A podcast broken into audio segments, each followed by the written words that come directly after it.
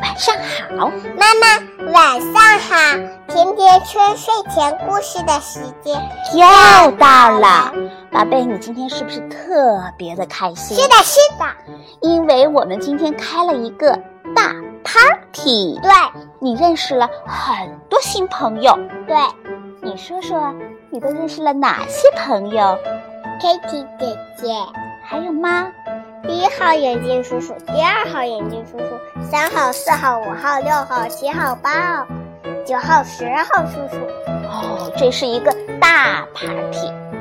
那下次妈妈的 party 再邀请你一起参加。好。那今天想听什么故事啊？我第一句去兽医。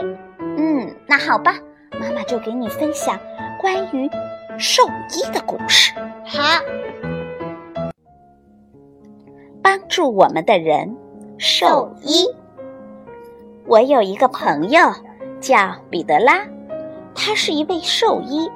他上班的时候，候诊室里总是有很多人带着宠物坐在那里等待。今天，彼得拉要给一只小兔子检查身体。小兔子乖乖地趴在诊疗台上，彼得拉用听诊器听着他的心肺。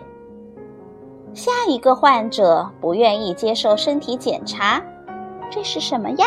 猫咪。对了，它的主人只好紧紧地按住它，这样彼得拉才能用耳镜看看它耳朵里究竟有了些什么。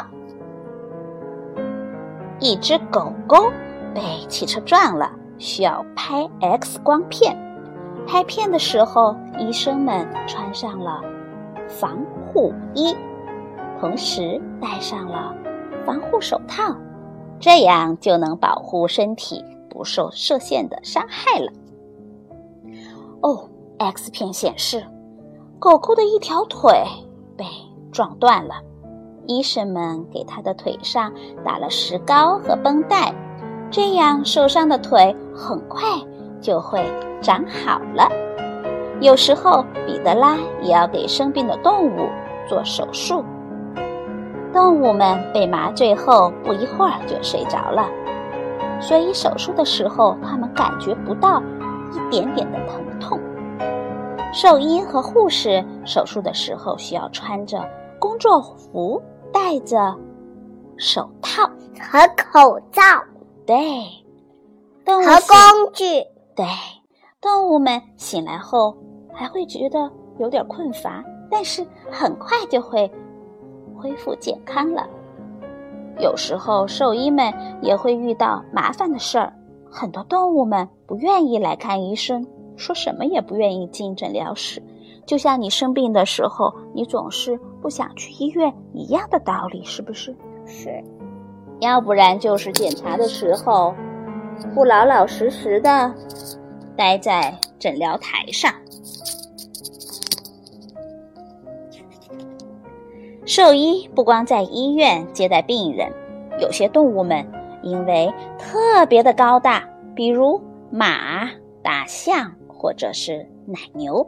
他们不能够走到门诊去看病，那么彼得拉就会上门看病。他会带上所有必须的仪器和药品。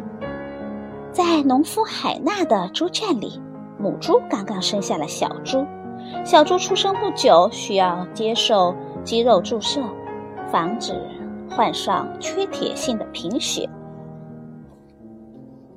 或者是一枚钉子。扎进了这匹马的马掌里，哎呦，好疼啊！兽医必须把钉子拔出来，给马掌缠上绷带。绷带上会先涂上一层焦油，这样就不怕被弄湿了。再比如说，哦，这只奶牛，它不愿意吃草，是生病了，感冒了，对吗？对，彼得拉就会用听诊器听听它的心肺。再量一量它的体温，哦，牛发烧了，那需要治疗。你看，这就是兽医平常需要用的工具有什么呀？针、对雨伞、对，耳镜、纱布、剪刀、听诊器、绷带、石膏、宠物包、离心分离器。